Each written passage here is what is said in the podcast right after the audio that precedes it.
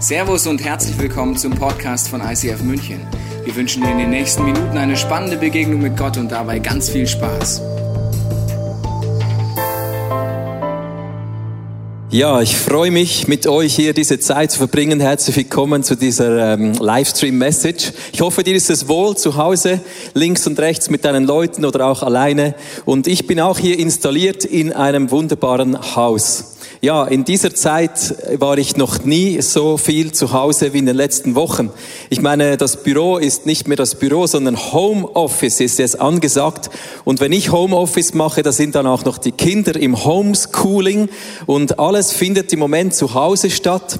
Vielleicht hast du auch diese Leute gesehen, die sogar Home Training machen. Das sind diese Leute, die man sieht äh, zu Hause an Ort und Stelle laufen, Leute, die äh, wie Schwimmer durch die Wohnung sich bewegen. Es ist eine verrückte Zeit und auch die Kirche ist Home Church und das ist genial, dass wir das miteinander erleben dürfen.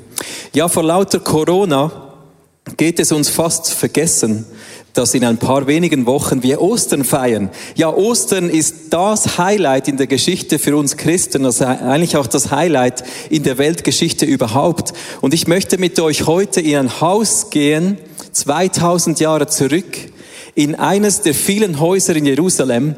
Und an diesem Haus war Jesus am Tisch mit seinen Jüngern und er hat das Abendmahl gefeiert. Das Abendmahl ist eigentlich eine Pessachfeier, eine Passafeier, an der man sich erinnert, und zwar die Juden erinnern sich nochmals 2000 Jahre zurück, also 3000 Jahre von heute zurück, an diese Nacht, als sie aus Ägypten befreit wurden. Jesus sitzt also hier mit seinen Jüngern. Ihr feiert das Abendmahl. Ihr seht eingeblendet der Vers, wo Jesus sagt, ich habe mich so gesehnt, mit euch zusammen dieses Passamal zu feiern.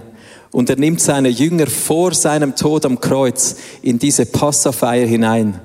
Und er nimmt sie hinein, die Gedanken an die Vergangenheit. Noch einmal 1100 Jahre zurück.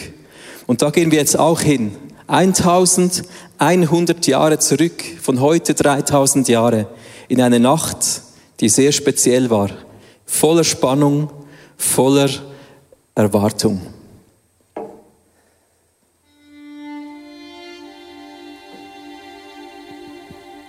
Vierhundertdreißig Jahre. Seit 430 Jahren sind wir Sklaven der Ägypter. 430 Jahre Unterdrückung, Schweiß und Tränen stecken in unseren Knochen. Dann kam Mose. Er wollte uns in das Land führen, das Gott schon unserem Urvater Abraham versprochen hatte. Plötzlich, plötzlich war da wieder Hoffnung. Und dann, dann wurde alles noch schlimmer. Die bisherigen neun Plagen konnten den Pharao nicht in seine Knie zwingen. Nach jeder Plage hofften wir, es geht los, es geht los. Und nach jeder Plage wurden wir wieder bitter enttäuscht. Und der Pharao wurde noch grausamer. Verheißung und Wirklichkeit klaffen manchmal so weit auseinander. Und jetzt, jetzt steht die zehnte Plage vor der Türe. Die Erstgeborenen der Ägypter soll es treffen. Mein Ältester soll verschont bleiben. Ich habe Angst. Angst um meinen Ältesten. Aber der Auftrag von Mose steht ganz klar. Noch in derselben Nacht müssen sie das Fleisch über dem Feuer braten. Dazu sollen sie bittere Kräuter essen und Brot, das ohne Sauerteig gebacken ist. Ihr dürft das Fleisch nicht roh oder gekocht verzehren. Es muss über dem Feuer gebraten sein, und zwar das ganze Tier mit Kopf, Unterschenkeln und Innereien. Lasst nichts bis zum nächsten Morgen übrig, sondern verbrennt das restliche Fleisch. Beeilt euch beim Essen. Ihr sollt für die Reise angezogen sein, eure Lenden umgürten, Schuhe tragen und eure Wanderstöcke in der Hand halten. So feiert ihr das Passafest, ein Fest für mich, den Herrn. Okay, Kräuter sind da. Boah, bitter. aber passt ja perfekt zu meinem Gemütszustand. Brot, ungesäuert, ist auch da. Schmeckt bestimmt doch scheußlicher als die bitteren Kräuter, wetten? Aber eben, jetzt muss alles schnell gehen, hat Mose gesagt. Keine Zeit für Hilfe. Nach dem Essen soll es sofort losgehen. Stock in der Hand, Schuhe an den Füßen, Kleider an, Lenden gegürtet. Es kann losgehen. Familie, wo bleibt ihr? Kommt zu Tisch, Essen ist fertig, es geht los. Los, los, los, beeilt euch. Familie, Familie, wo bleibt ihr? Los, los, los. Ja, was für eine unglaubliche Nacht. Es ist die Nacht vor dem Auszug Israels aus Ägypten. Es ist die Nacht vor dem Wunder. Es ist eine Nacht des sich Vorbereitens.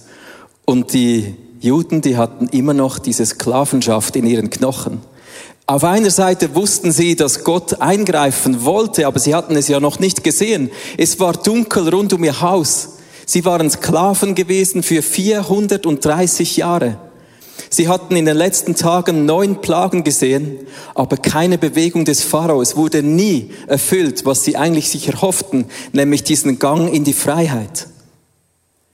Sklavenschaft war in ihrem Denken, in ihrem Fühlen, in ihrem Handeln drin und sie waren enttäuscht über die letzten Wochen, über die letzten Monate und 430 Jahre. Es war nicht geschehen, was sie sich erhofft hatten. Und jetzt mussten sie hier alles bereitstellen für den Aufbruch, sich in Wanderschuhe zwängen, die Lenden umgürten, ein komisches Essen essen, weil Gott gesagt hatte, macht euch bereit. Ja, vielleicht kennst du auch solche Momente in deinem Leben und ich denke, es ist ja schon noch interessant, dass wir genau heute in einer Zeit sind, wo auch wir uns in den Häusern aufhalten. Wir sind in unseren Häusern drin und rund um unsere Häuser wissen wir, dass da ein Virus rumgeht, der ansteckend ist, der gefährlich ist. Wir haben vielleicht unsere Regale gefüllt, wir haben es bereit gemacht, aber wir wissen nicht, was kommt. Wir wissen nicht, ob es uns trifft oder nicht. Wir wissen nicht, ob es unsere Ängsten treffen wird und es sind Ängste in uns drin, auch wegen dieses Virus. Aber wenn man mal dieses Virus zur Seite schiebt, es gibt in unserem Leben immer wieder Momente, in denen wir herausgefordert sind, entweder zu glauben daran, dass Gott zu seinem Ziel kommt, oder an unsere Erfahrungen zu denken und zu merken, hey, es, es hat ja nicht geklappt. Ich habe schon so viel probiert. Vielleicht neunmal habe ich Anlauf genommen. Weshalb sollte jetzt zum zehnten Mal Gott ein Wunder in meinem Leben bewirken? Wir denken und fühlen zum Teil wie Sklaven, weil wir schon lange in einer Sucht drin gefangen sind. Und wir fühlen uns wie diese Juden in dieser Nacht. Wir wünschen uns Befreiung, aber wir sind immer noch Sklaven. Schau, es gab zwei Dinge, an denen sich die Israeliten halten konnten. Zum einen gab es diese Verheißung von Gott, ich möchte euch die nochmals zeigen im zweiten Mose. Bevor sie hier in dieser Nacht das Passa feierten, hatte Gott ihnen zugesagt, nun werde ich den Pharao und sein Volk noch ein letztes Mal strafen. Die zehnte Plage wird die letzte sein. Danach wird er euch von hier wegziehen lassen. Ja, er wird euch regelrecht fortjagen. Also sie hatten diese Verheißung, dass durch das Passa hindurch, dass durch diese, Nacht, wo überall der Erstgeborene sterben wird, dass es sie nicht treffen wird. Sie hatten diese Verheißung. Und zum Zweiten hatten sie diese Anweisungen von Gott gekriegt, dass sie sich anziehen sollen, bereit zur Reise. Und hier möchte ich mit dir ganz kurz stehen bleiben. Schau, ich möchte eines auspicken hier aus dieser Bereitschaftskleidung zwar diesen Gürtel. Sie sollten ja Schuhe anziehen. Sie sollten das Essen schnell essen. Also für alle Kinder zu Hause und alle, die gerne schnell essen. Das war euer Fest, dieses Passafest. Es musste schnell gehen. Man musste alles essen. Und Gott hat ihnen befohlen, sie sollen ihre Lenden umgürten. Das bedeutete damals, die Juden, die waren in ihren Häusern drin mit ganz langen Gewändern.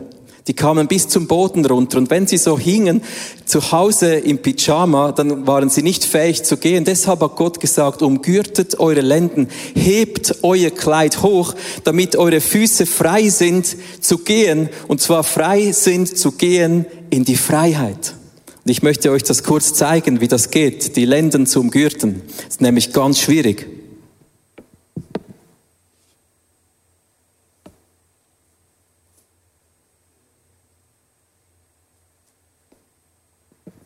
Ja, so schwer ist es doch nicht. Aber es ist ein Ausdruck, dass ich mein Kleid hochziehe und bereit bin für das Wunder, das Gott tut. Schau, es gibt einen Vers im ersten Petrus, wo der Petrus zur Gemeinde spricht und er sagt genau Folgendes auch zu dir und mir heute. Richtet euch daher ganz auf Jesus Christus aus. Umgürtet die Lenden eurer Gesinnung. Lebt so, dass ihr für sein Kommen bereit seid. Was die Juden in dieser Nacht tun mussten, war, sich vor dem Wunder bereit zu machen für die Befreiung durch Gott. Also es war ein Aufruf, ihre Lenden zu umgürten, bereit zu sein, dass wenn Gott das Wunder tut, dass sie dann nicht noch lange Zeit brauchten, um durch dieses Wunder hindurch in die Freiheit zu gehen. Das ist auch eine Einladung an dich, wenn du schon lange enttäuscht bist, schon vieles versucht hast, schon einiges dich an den Anschlag gebracht hat, um, umgürte deine Lenden, deine Gesinnung, damit du nicht in der Sklavenschaft bleibst, in deinem Denken, sondern dass du dich umgürtest, dass du bereit bist, dass dann, wenn Gott eingreift, du hineingehen kannst in diese Freiheit für dich persönlich, in den Bereichen, wo du es noch nie erlebt hast. In den letzten Wochen haben wir uns immer wieder Gedanken gemacht, als ganze Familie, auch ganze ICF Church, wo kann ich, in welchem Bereich kann ich Jesus ähnlicher werden? Und ich habe immer wieder, seit Anfang Jahr, immer wieder ein Wort gehört für mich persönlich, und zwar das Wort Beweglichkeit. Nun, ich, ich weiß, ich bin jetzt nicht der beweglichste Typ. Ich kann zum Beispiel nicht einmal einen Arm ganz durchstrecken. Mein Ellbogen, der klemmt irgendwie. Und ich hatte schon das Gefühl, doch, das macht schon Sinn für meinen Körper, weil ich habe ja Kraft, ich habe Ausdauer, aber an der Beweglichkeit, da mangelt es. Aber ich wusste nicht, was das sein sollte. Aber ich habe mich trotzdem entschieden, für diese 40 Tage bis Ostern jeden Tag Beweglichkeitsübungen zu machen. Und meine Jungs, die lachen mich aus, wenn ich da draußen im Garten, ihr seht das auf dem Bild, meine Übung mache oder zu Hause drinnen im Haus. Und ich mache das jeden Tag. Und ich erzähle dir diese Geschichte deshalb, weil es noch nie eine Phase in meinem Leben gab, wo ich derart viel Beweglichkeit brauchte in meiner Gesinnung wie in den letzten Wochen.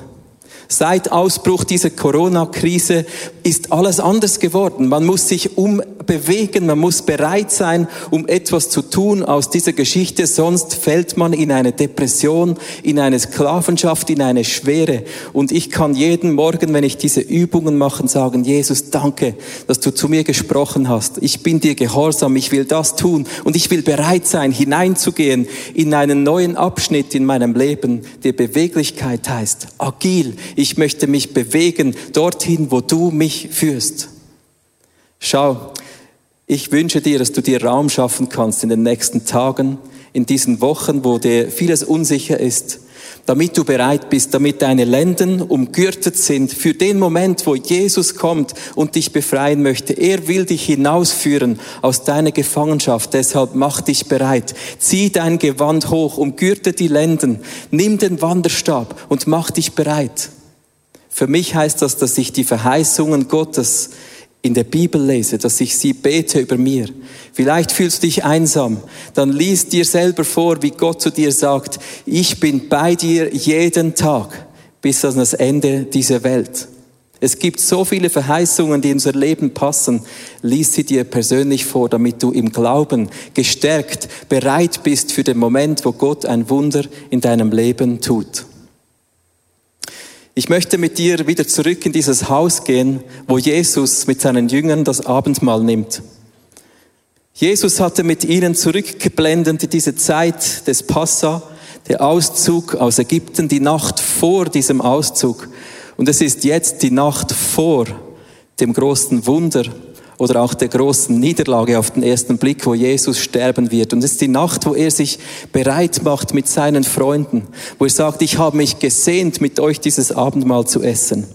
Und schau, wenn die Juden ein Abendmahl nehmen, dann ist das nicht ein Abendmahl, sondern das Passaessen. Und beim Passaessen, da gibt es den Moment, wo der Familienvater bittere Kräuter auf dem Tisch nimmt, sie in Salzwasser düngt und zusammen mit einem Brot nehmen alle, die am Tisch sind, dieses bittere Kraut in den Mund.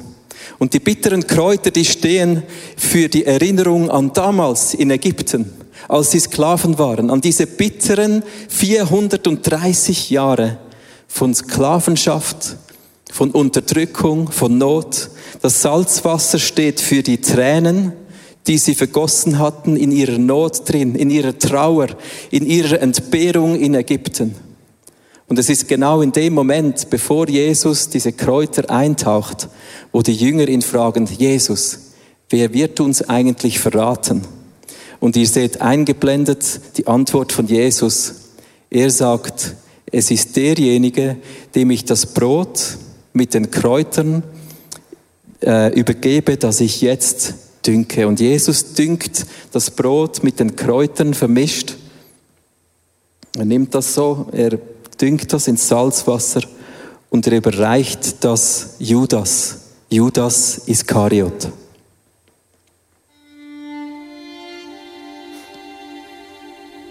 Vierhundert. Vierhundert Jahre lang haben die Propheten geschwiegen. Und dann ist er aufgetaucht. Jesus, unser Rabbi. Immer vom neuen Königreich gesprochen, die ganze Zeit lang. Wir alle haben gehofft und geglaubt.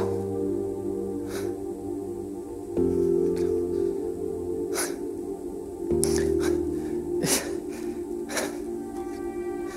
geglaubt, Jesus. Vergeben's. Sein Reich wird nicht kommen. Die Römer sind immer noch da. Nichts, nichts hat sich wirklich geändert. Mag sein, dass er gut reden kann, dass er Blinde sehen macht, Lahme gehen macht, aber ein König ist er nicht. Und ist auch sonst weit und breit kein anderer in Sicht.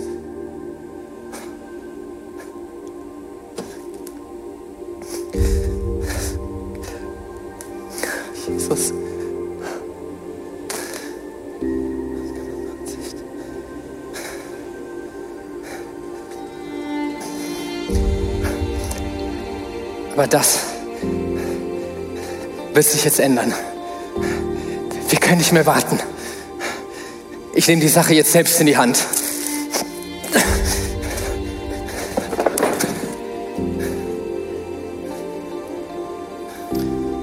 Auch Judas. Auch Judas ist ein Kind seiner Zeit. Damals, als Judas lebte, als Jesus unterwegs war mit seinen Freunden, da hatte es vorher 400 Jahre lang keinen Propheten gegeben, kein Sprechen von Gott. Und Judas hatte seine Erwartungen und Hoffnungen in diesen Jesus.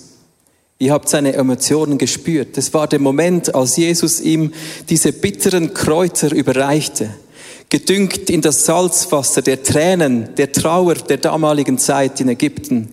Da kam dem Judas diese Galle hoch. Judas hatte sich alles anders vorgestellt. Er hatte sich ein Königreich vorgestellt, das Jesus aufrichten würde in einer anderen Art. Wir wissen es nicht genau, aber wir wissen, dass Judas genau in dem Moment den Tisch von Jesus verlassen hat, als es eigentlich darum ging, sich zu erinnern, dass Gott Bitterkeit heilt und dass Gott aus Bitterkeit und Tränen hinausführen kann. Ich denke, in der heutigen Zeit, in dieser Corona-Krise drin, gibt es viele Momente, wo wir bitter werden können.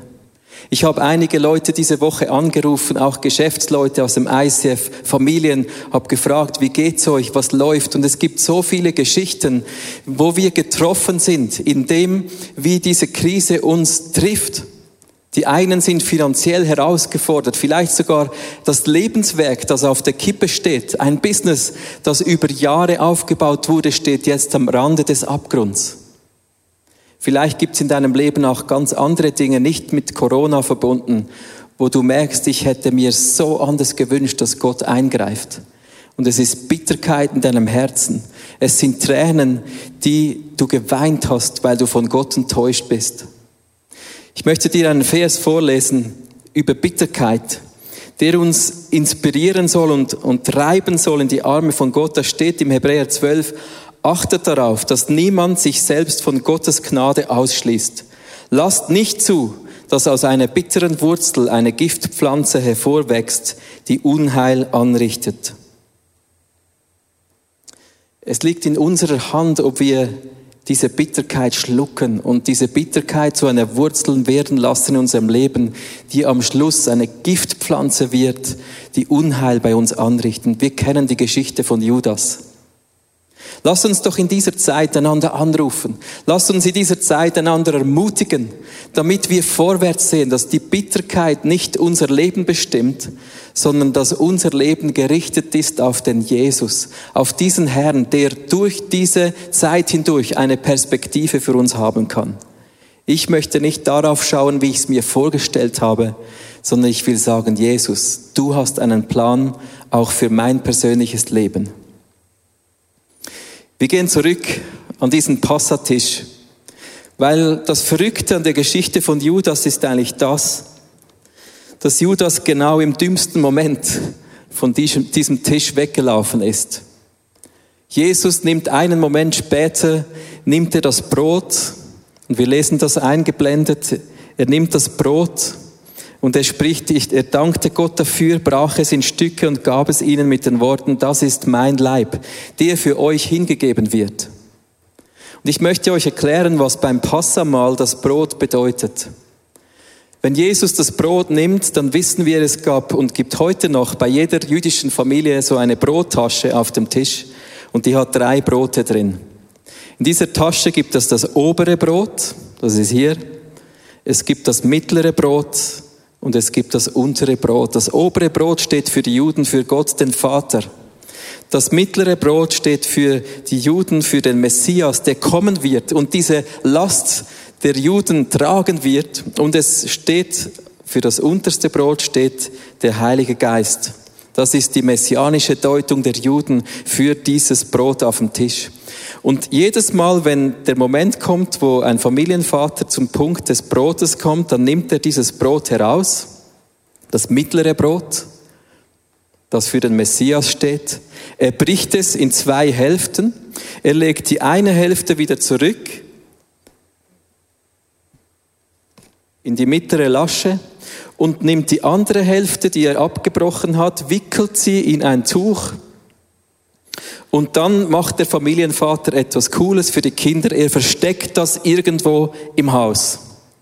Und erst am Schluss der Feier dürfen die Kinder dann überall im Haus herumschwirren und dieses Brot, das eingewickelt ist in einem Tuch, suchen und dem Vater wieder an den Tisch bringen. Das erinnert uns natürlich an unsere Osterhasensuche, die schon bald in ein paar Wochen stattfinden wird. Jetzt am Schluss des Essens nimmt auch Jesus dieses Brot wieder hervor das vorher versteckt war. Er nimmt es hervor, er wickelt es aus dem Tuch heraus, er nimmt es in seine Hand und es ist dieses Brot, das wissen wir vom Ablauf des Passa her, dass es dieses Brot ist, das bereits gebrochen ist. Er bricht es und er streckt jeder Person am Tisch dieses Brot entgegen und sagt, ist dieses Brot, das ist mein Leben. Ich bin sehr berührt von dieser Geschichte, weil wenn wir so verstehen, was dieses Brot bedeutet, dann schau doch mal eingeblendet, was das alles heißt. Das Brot in der Mitte, das steht für den Messias, das ist Jesus selber. Er nimmt dieses mittlere Brot und sagt, ich bin dieses Brot, das ist mein Leib, der hingegeben worden ist für euch. Es ist ein ungesäuertes Brot, es ist ein fehlerfreies Brot. Jesus hatte keine Sünde in seinem Leben. Dann wird dieses Brot gebrochen in zwei Hälften. Die eine Hälfte wird in Tücher gewickelt. Jesus ist gestorben am Kreuz. Sein Leib wurde gebrochen und dann in ein Tuch gewickelt und begraben für drei Tage. Dieses Brot wird weggelegt bei den Juden und dann wieder hervorgeholt. Nach drei Tagen ist Jesus auferstanden, aus diesen Tüchern herausgekommen. Die Gräber, die Tücher im Grab waren leer. Und dann nimmt Jesus genau dieses Brot, bricht es und sagt, von diesem auferstandenen Leib gebe ich euch, es ist mein Leib, der wird hingegeben für euch. Das ist so ein kraftvolles Bild. Judas ging im dümmsten Moment von diesem Tisch weg. Lass uns Menschen sein, die da bleiben und dieses Angebot von Jesus in Anspruch nehmen. Er ist derjenige, der jede Krankheit auf sich geladen hat. Jesus ist derjenige, der sagt, ich bin bei euch jeden Tag bis an das Ende der Welt. Ihr dürft Anteil haben an meinem Leben. Ich bin so begeistert, dass ich Jesus in meinem Leben habe, weil ich mich deshalb auch nicht fürchten muss vor dem, was um mein Haus herum geschieht. Ob mich das Unheil trifft oder nicht, ob mich die Corona trifft oder nicht, ich weiß, Jesus ist in meinem Leben. Und ich habe Anteil an ihm, weil ich sogar seinen Leib essen darf. Das ist die Bedeutung des Abendmahl. Ich bin Teil von ihm und er ist Teil von mir. Und das ist die Hoffnung mitten im Sturm. Das ist die Hoffnung mitten in dieser Krise, wo wir drinstecken. Das ist auch die Hoffnung für dein persönliches Leben. Immer wenn die Juden am Schluss des Festes ankommen, dann singen sie das Hallel. Das ist ein Halleluja-Lied, das ist Worship. Sie enden das Passamal mit Worship. Sie haben ja auch ein paar Mal Wein getrunken. Ist ein fröhlicher Moment. Und schau, Passa ist ein Vorbereiten, ein sich bereit machen, ein sich die Lenden gürten. Und Jesus hat das Hallel gesungen, das, das Halleluja. Er ging mit einem Worship-Song hinaus. Es steht in der Bibel, dass sie nach dem Passamal das Hallel sangen. Nach diesem Lied gingen sie an den Ölberg. Und wir wissen, das ist der Ort, wo Jesus Blut geschwitzt hat, weil er wusste, jetzt kommt meine Zeit wo ich sterben werde, wo ich mein Leben hingebe für die gesamte Menschheit. Heute gilt dieses Angebot für dich. Egal wo du sitzt jetzt in deinem Haus, mit welchen Leuten um dich herum, ich bitte dich jetzt in den nächsten Minuten, wenn wir einen Song spielen, mach das Abendmahl für dich bereit. Vielleicht hast du irgendeinen Traubensaft oder einen Wein zu Hause, ein Stück Brot dann hol das in den nächsten, beim nächsten Lied, damit wir bereit sind, miteinander diesen Song zu singen dann und das Abendmahl einzunehmen. Das Abendmahl ist die Einladung von Jesus, teilzuhaben an seinem Wunder. Vielleicht bist du auch wie diese Juden schon enttäuscht und du hast vieles dir erhofft, aber wenn du zurückschaust in deinem Leben, da gibt es kein Wunder. Steh heute auf und sag, ich entscheide mich. Ich umgürte meine Lenden. Ich mache mich bereit für das Wunder von Jesus. Vielleicht bist du enttäuscht von der Art, wie Gott in deinem Leben wirkt, wie der Judas. Du bist bitter. Dann gilt auch für dich heute das Angebot, dass Jesus sagt, ich habe alle Last in deinem Leben auf mich geladen. Mein Leib ist hingegeben, damit du Leben hast. Wir werden heute diesen Tausch mit Jesus erleben beim Abendmahl. Ich möchte kurz beten, dann singen wir diesen Song. Ihr könnt euch zu Hause oder wo auch immer seid installieren, mit mir zusammen das Abendmahl zu nehmen. Jesus, ich danke dir für diese Wahrheit, dass du ein Gott bist, der sich kümmert, dass du ein Gott bist, der unsere Last, unsere Leiden unsere Krankheit auf dich genommen hast, damit wir Leben haben. Danke für dieses Angebot heute. Wir beten dich an. Amen. Als Jesus mit seinen Jüngern am Tisch saß und das Passamal feierte, da freute er sich. Es war für, ihn ein Fest. Er hat gesagt, ich sehnte mich, das mit euch nochmals feiern zu dürfen. Und in dieser Stimmung dürfen wir das auch nehmen. Es ist eine Erinnerung auch an die Zeit vor 3000 Jahren, als die Juden aus Ägypten in die Freiheit hinausziehen durften. Und Jesus erinnert sich auch da bei diesem Passamal daran. Ich weiß nicht, in welchem Bereich du dir Freiheit wünschst, wo du Freiheit nötig hast, aber ich möchte dir nochmals zusprechen, was Jesus seinen Jüngern gesagt hat. In Johannes 6, da steht, ich selbst bin dieses Brot, das von Gott gekommen ist und euch das Leben gibt. Wer von diesem Brot isst, wird ewig leben. Dieses Brot ist mein Leib, den ich hingeben werde, damit die Menschen leben können. Wenn du ein Brot jetzt zu Hause hast, dann nimm das mal in die Hand. Wenn du keins hast, ist kein Problem, dann schau einfach meines an.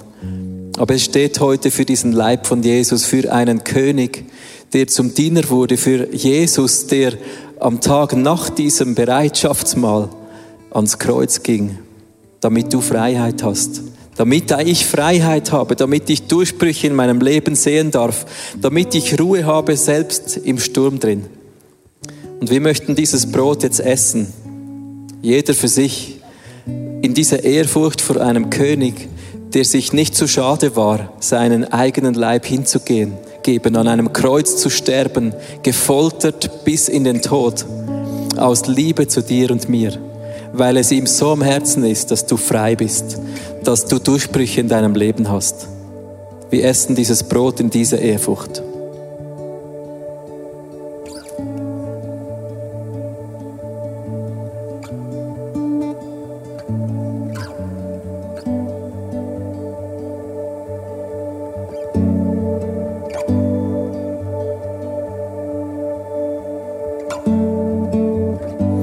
Danke dir, Jesus, dass du deinen eigenen Leib hingegeben hast, dass du gestorben bist am Kreuz als das Passalam, als dieses Lamm, das geschlachtet wurde und dein Blut wurde vergossen, dein Leib wurde hingegeben, damit wir leben dürfen.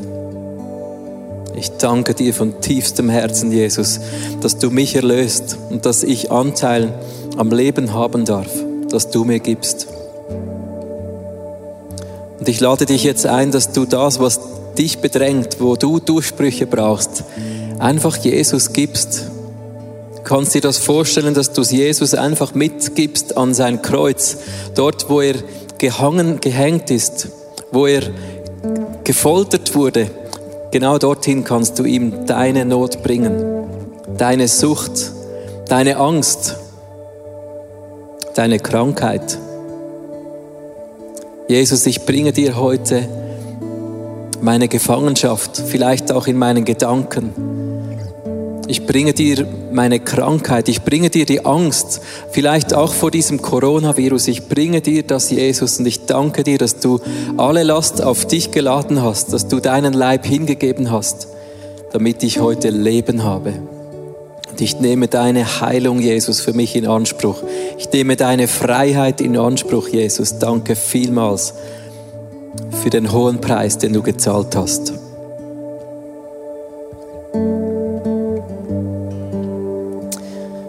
Als nächstes nehmen wir den Wein oder den Traubensaft oder was auch immer bei dir gerade verfügbar ist.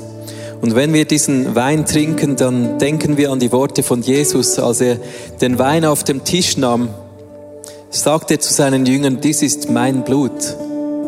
Und Jesus hat sein Blut vergossen für dich und mich am Kreuz, damit wir heil werden, damit wir zu ihm gehören. Er hat uns teuer erkauft in die Familie von Gott hinein damit wir Hoffnung haben mitten in der Dunkelheit, damit wir eine Zukunft haben und selbst unsere Enttäuschung über Gott können wir ihm heute geben. Und wenn wir diesen Wein oder den Traubensaft trinken, dann tun wir das auch in dieser Ehrfurcht vor einem König, der sein eigenes Blut vergossen hat für uns heute hier. Sein Angebot gilt auch für dich. Jesus, ich danke dir für dein Blut, das du vergossen hast, dass du es mir entgegenhältst.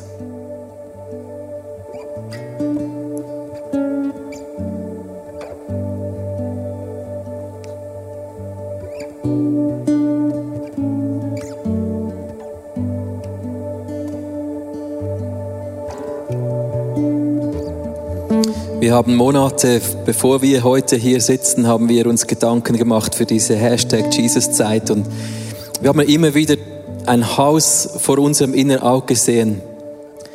Das Haus, das jetzt hier auf der Bühne steht und ein Haus, das illustriert, dass wir zu Jesus gehören. Ein Haus, das illustriert, dass mitten im Sturm eine Hoffnung ist. In der dunklen Nacht von Ägypten, da war es Licht in den Häusern der Juden. In dieser Nacht, bevor Jesus starb, da war es Hoffnung an diesem Tisch. Und heute, wenn du das Abendmahl nimmst, dann ist Hoffnung in deinem Haus. Ist, das, ist es nicht krass, dass genau in dieser Zeit, jetzt in diesen Wochen, wir so viel Zeit in unseren Häusern verbringen? Und das Angebot für Jesus ist für dich. Er ist gestorben, er ist auferstanden, damit du Leben hast. Und ich bitte dich, geh nicht durch diese Zeit hindurch, ohne diesen Jesus in deinem Haus zu haben, ohne diesen König, diesen Sohn Gottes zu persönlich zu kennen. Und ich möchte mit dir beten, dass du ganz simpel und einfach diesen Jesus einladen kannst, in dein Leben zu kommen, Einzug zu halten in deinem Haus, damit du Freiheit hast, nachher aus diesem Haus hinaus in die Freiheit zu gehen. Bete mit mir. Jesus, ich danke dir, dass ich heute dieses Angebot von dir in Anspruch nehmen darf. Und ich lade dich ein, Teil meines Lebens zu werden. Nicht nur ein Teil, sondern Herr meines Lebens zu sein. Danke, Jesus, dass du mir Freiheit gibst. Danke, Jesus, dass du mir Hoffnung gibst.